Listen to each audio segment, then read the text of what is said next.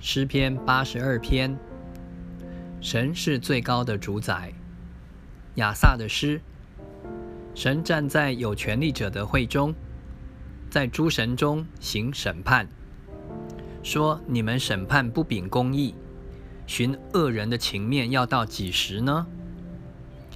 你们当为贫寒的人和孤儿伸冤，当为困苦和穷乏的人施行公义。当保护贫寒和穷乏的人，救他们脱离恶人的手。你们仍不知道，也不明白，在黑暗中走来走去，地的根基都摇动了。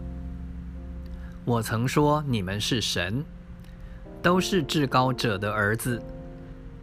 然而你们要死，与世人一样，要扑倒。像王子中的一位，神啊，求你起来审判世界，因为你要得万邦为业。